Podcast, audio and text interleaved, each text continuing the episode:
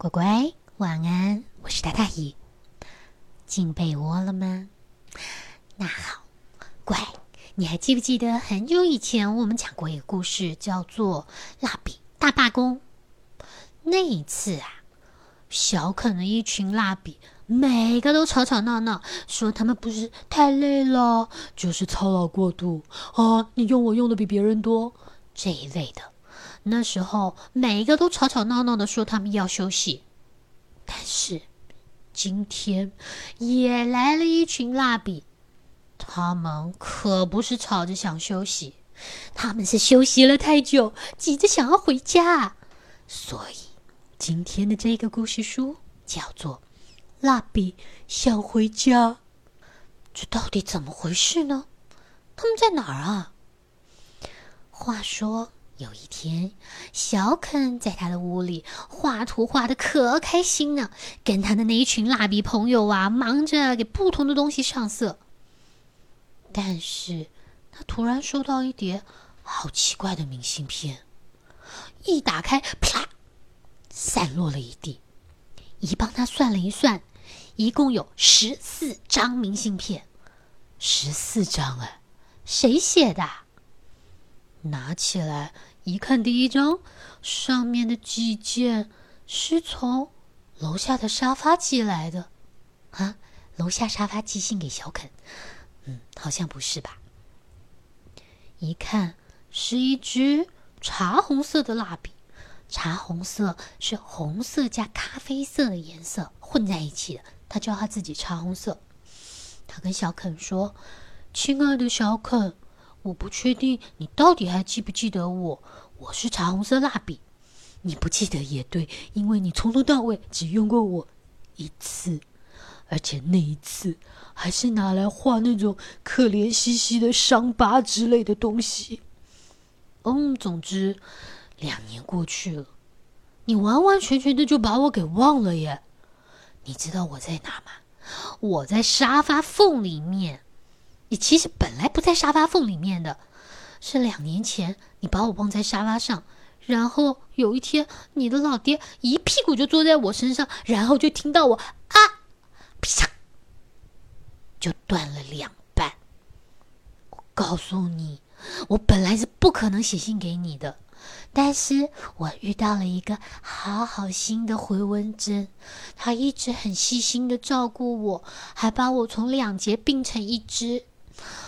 嗯，我告诉你，如果不是他的话，我啊早就挂了吧。现在我已经好多了，那，你可不可以赶快来接我回家？可以吧？哦，还有啊，那个胡文珍可以跟我一起吗？你知道，毕竟我能够保持的这么完整，恢复的这么健康，他可是功不可没呢。所以，谢谢啦！你真诚的，但是孤立无援的蜡笔，茶红色蜡笔上，嗯，乖，真的耶。那个茶红色蜡笔，他身上，我猛一看，我以为他背了一个回纹针，但实际上不是，他是靠那个小回纹针穿过他的身体，才把他两节变成一只的。哦，这回纹针果然够厉害。但是也不是每一个蜡笔都这么悲情。你看了看其中，其实我今天这么多当中，我想要特别跟你分享的是荧光红蜡笔。一觉得它很酷，它完全不悲情，也没有坐在那边痴痴的等，想着啊，小肯怎么还不来接我回家？他没有，不信吗？不信我就跟你说，他跟小肯写了些什么，你听了就知道。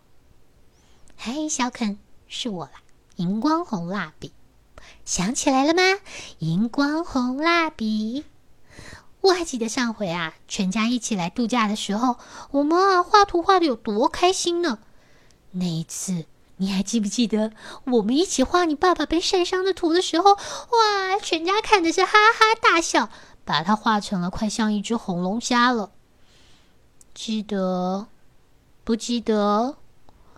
嗯，但是很奇怪，我们一起玩的时候这么开心，为什么你离开饭店的时候却把我留在游泳池边上呢？你是完全忘了吗？还是算了？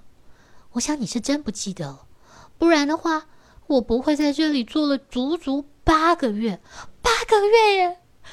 我是荧光红蜡笔耶，让人这么过目不忘的颜色。嗯，没关系，求人不如求己。我想我会自己找路回家的，你放心好了。我只是跟你说一声吧。你被遗忘的朋友，荧光红蜡笔上，快有没有？你看是不是我说的？这家伙一点都不悲观跟沮丧，他非常正面积极，而且自己想办法。没错，就像他说的，求人不如求己。他可是做好了万全准备哦。已有看到他连随身的小行李都准备好，那不是随便说说的。他可不是意气用事的哦！我要走了，他一定有想好哪些东西是他旅途上需要用到的，随时都准备着，酷吧？除了荧光红蜡笔之外，还有另外一个也是荧光色的，不过他说他自己是夜光蜡笔。一看到他就想到我小时候去我的姑姑家玩的时候，被哥哥姐姐捉弄的情景。其实那还蛮可怕的。嗯，今天这个夜光蜡笔，他也是干了这么一件事，只是他不光是吓到别人，最后自己也没讨讨好，说不定在我们没看到的地方，也在那哭爹喊娘。嗯，拜托，赶快带我回家吧！真的，你猜他做了什么？他写给小肯：“嗨，小肯。”还记不记得去年万圣节的时候，我们跟你的小弟说楼底下闹鬼，然后我们就在地下室的墙面上面画了各式各样的，嗯，大嘴鬼，还有嗯，坏巫婆，嗯，恐怖南瓜，还有外加我自己都不知道那是什么的，像小精灵之类的东西。你弟弟那时候真的很好笑，因为他一看到那些图案，就一边尖叫一边逃跑，然后我们两个还追在后面一直笑。哦，想想那一幕都实在太有趣了，对吧？嗯，可是后来不知道为什么，我也被忘在地下室。你知道，每天在那黑黑的地方看那些可怕的图案，越看。就越不觉得有什么好笑的了。你知道，其实看到最后，是是是会害害害怕的。你到底要不要来接我回去啊？你吓坏的朋友，夜光蜡笔上，真的乖，他真的吓坏了。那黑黑暗暗的房间里面，只有他自己一个发亮的小荧光蜡笔，还有那些被他画出来的图案。嗯嗯嗯，你看，千万不能捉弄人，捉弄到最后还是自己要倒霉的，对吧？哦，接下来又是荧光红蜡笔出现了。哦，这支小蜡笔不得了了，它已经从刚刚不知道那是哪一个国家，跑到一个可以骑骆驼、背后还有金字塔的地方。你觉得他现在在哪里？他跟小肯说：“亲爱的小肯，看来我就快要到家喽。我已经走过了中国、加拿大，还有法国，嗯，还有嘿，我自己觉得我有走过这么多国家了。现在正在骑着骆驼穿越新堡呢。你知道，在新堡有很多很多很大很大的金字塔。”你知道吧？很快就会见到面喽，不要太想我。荧光红蜡笔上，哦，备注一下，我觉得我下一站应该会在北极。嗯，你自己多保重哦。哦，看到没？荧光红蜡笔够酷吧？姨都可以想象，他在骑骆驼要站起来那一刹那，可能还会大喊“咦吼！”啊，可爱的荧光红。但是他到底有没有走回家啊？啊，算了，在看他之前，另外有一只，嗯，这个明信片是从楼下的失物带领出寄来的。咦，这怎么回事呢？而且这一支蜡笔，它它是标新立异吗？别的蜡笔都干干净净的，了不起就画了短一点或脏一点。他头上粘了一只袜子，但那袜子看起来还挺开心的。它粘在地上时候，知道这一支蓝绿色蜡笔要写信给小肯，他还拜托他帮我跟他说嗨哦。好啦，知道了啦。嗨，小肯。你一定觉得很奇怪吧？为什么我的头上顶了一只你的袜子呢？这个问题，不瞒你说，我也天天问自己。我想，这整件事情的来龙去脉是这样的：因为上个星期的时候，你把我从学校带回来，然后就留在口袋里面没有拿出来。结果妈妈洗衣服的时候，不知道为什么就洗啊洗啊洗啊的。洗完了之后，就跟着进到了烘衣机里面，然后又在烘衣机从那个口袋里面掉出来，不知道掉到谁身上。在烘的过程当中，轰隆轰隆轰隆轰隆轰隆，轰得我晕头转向。等到再爬起来的时候，我的头上就多了一只再也没有办法分开的袜子。你知道为什么吗？我是有点弄不清楚了。啊，不过。那个，顺便都已经在这里了，顺便跟你说一声，为什么你穿的所有的衣服，就算洗过，闻起来还是臭臭的呢？我确定不是我的味道，我都被洗的这么干净了。哦，袜子跟你说嗨。那至于我，我是那个被臭袜子卡住头、动弹不得的你的哥们，蓝绿色蜡笔，记得来找我。赶快把我带回家。乖，我可以告诉你，我确定蓝绿色蜡笔卡到袜子之前，他一定还不知道又粘到谁的身上，因为在那掉出来的衣服堆当中，一看到小肯的小内裤，还有其他的衣服上面都有蓝绿色的痕迹。哈，你知道烘衣机里面温度很高的时候。东西是会化掉的，我相信蓝绿色蜡笔就是这么样，在烘干之前卡住那只小袜子，就再也分不开了。希望有人会去救他。